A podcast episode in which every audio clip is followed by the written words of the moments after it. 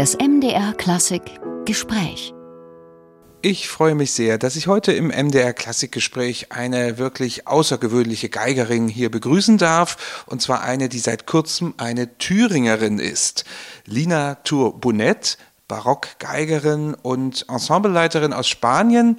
Sie sind in ganz Europa und darüber hinaus sehr erfolgreich unterwegs und eben seit April 2022 Hochschulprofessorin in Weimar.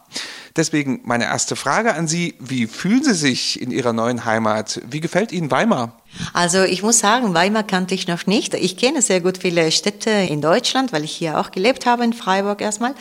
Aber wo ich angekommen bin in Weimar, hat mich diese Stadt mit dieser unglaublichen Kultur, mit all diesen Künstlern, die überall sind, präsent sind, immer noch sehr, hat mich total gewundert und ich liebe die Stadt und ich liebe, wie ich mich da fühle eigentlich war vielleicht auch eine Motivation, dahin zu gehen, die große Geschichte, also Liszt, Bach, Goethe, Schiller und so weiter und so fort?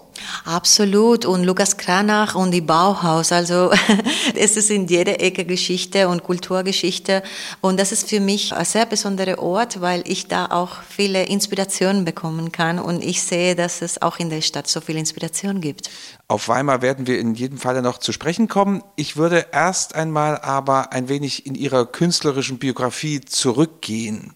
Ich habe das schon kurz eben gesagt. Sie kommen aus Spanien und zwar von einer Insel, auf der viele Menschen am liebsten Urlaub machen, nämlich aus Ibiza. Wie sind Sie denn da zur Violine gekommen? Also eigentlich ist es so, ich komme aus der Insel, meine Familie, meine ganze Familie kommt aus der Insel, aus Ibiza, aber ich bin nicht da aufgewachsen, sondern im Festland, in Cartagena. Das ist im Südosten Spaniens, am Meer. Und mein Papa aber hat auf Ibiza angefangen, Klarinette zu spielen erstmal. Und dann wollte er, weiß der Himmel warum, wollte er professionell werden, ist nach Valencia gegangen, wo so viele gute Musiker sind und hat sich professionell gemacht. Und aus diesem diese Liebe zur Musik von Papa hat die Tochter auch damit angefangen. Und dann hat der Papa irgendwann gesagt, wieso nicht Geige? Also er kannte sich sehr gut mit Blasinstrumenten, aber nicht mit Streichinstrumenten. Und das war seine Idee und ich glaube, er hat es sehr gut erwischt eigentlich. Das war zunächst natürlich eine ganz normale Geige, eine moderne Geige, kann ich mir vorstellen, eine Kindergeige erstmal, aber ist ja dann sehr schnell auch bei Ihnen professionell geworden. Wo haben Sie mit dem Studium begonnen? Also es ist eigentlich auch eine ich würde sagen, einmalige Geschichte. Ich war kein Kind, wo ich mit der Geige angefangen habe. Eigentlich war ich eine Tänzerin, wo ich Kind war.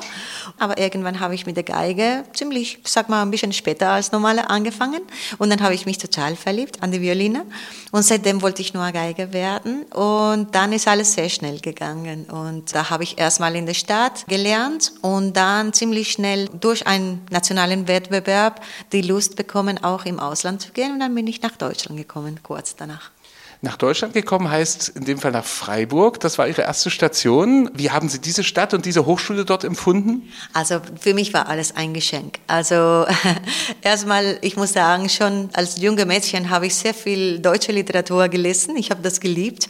Und für mich nach Deutschland zu kommen, wo so viele Komponisten auch her waren und so, war einfach ein Traum.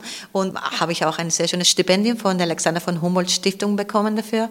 Und dann dürfte ich in Freiburg studieren studieren, mein ganzes Studium machen, was ich für immer dankbar sein werde. Also an Deutschland und auch an die Stiftung.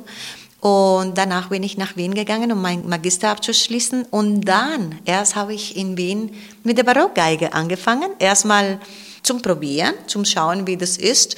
Und dann nach, ich glaube, zwei Tagen war es mir klar, dass ich nie das aufhören würde.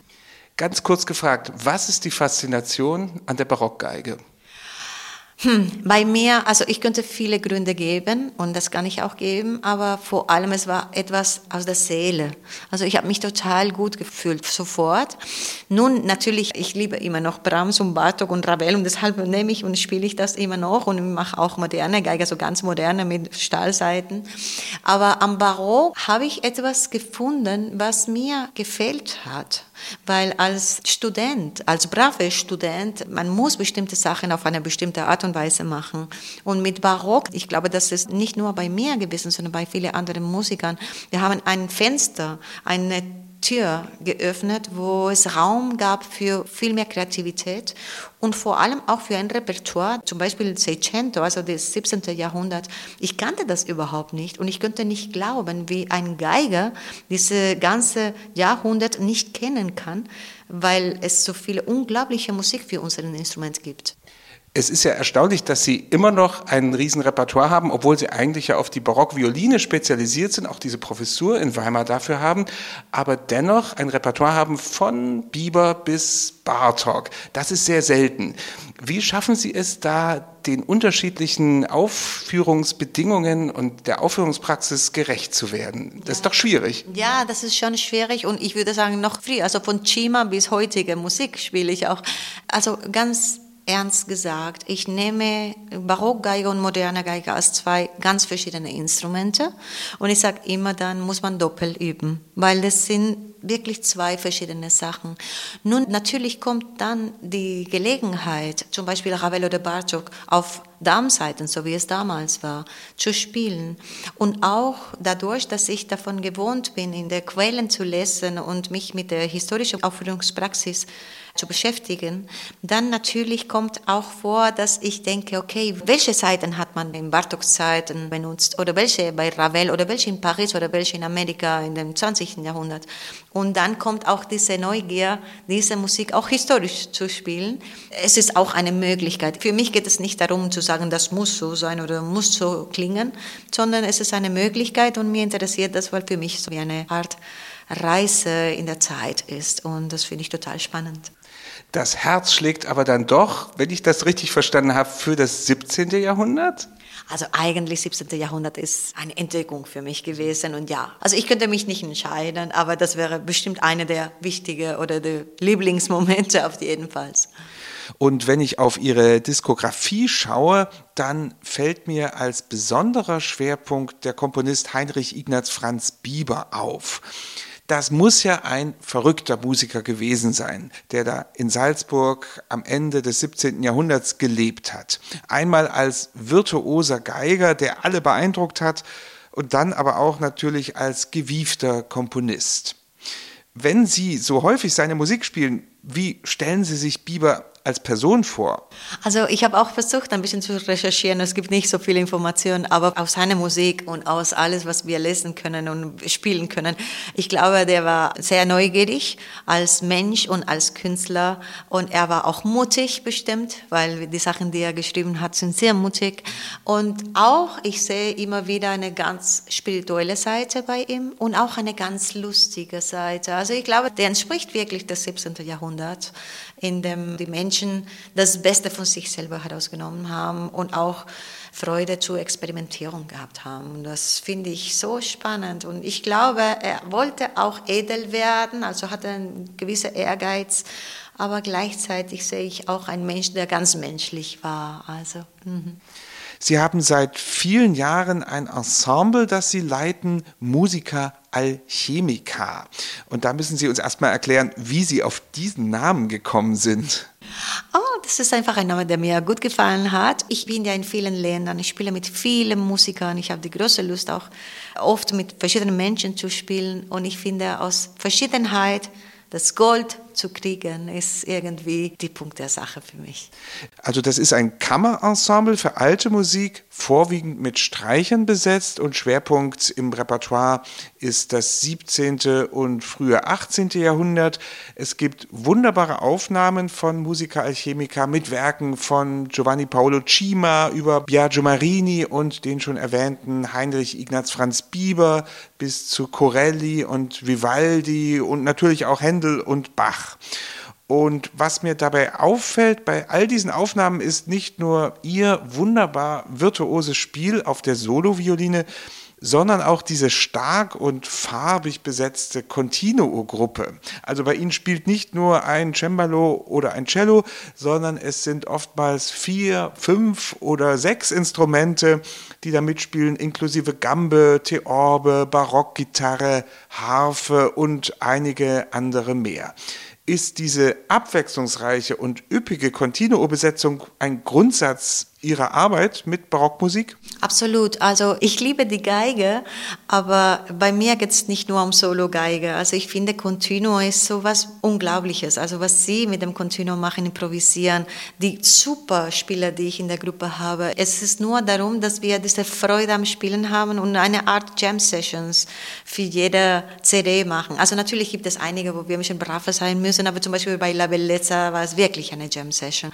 Und diese Farben und diese Möglichkeit, mit diesen Continuum-Instrumente zu fantasieren. Ich meine, ich habe immer ganz klare Ideen, wenn ich in der Aufnahme oder in einem Konzert komme. Aber ich habe auch klare Ideen, welche Musikern ich habe, weil ich weiß, die werden auch von sich selber viel geben. Da bin ich dabei mehr ein Leader als eine Dirigentin. Ne? Also ich möchte nur das Beste von jedem herauskriegen und dann Manchmal reden wir nicht in den Proben, manchmal spielen wir nur. Wir reden durch die Musik und diese Musiker sind einfach Gold für mich. Also da trifft der Name Musiker Alchemiker wieder mal genau zu.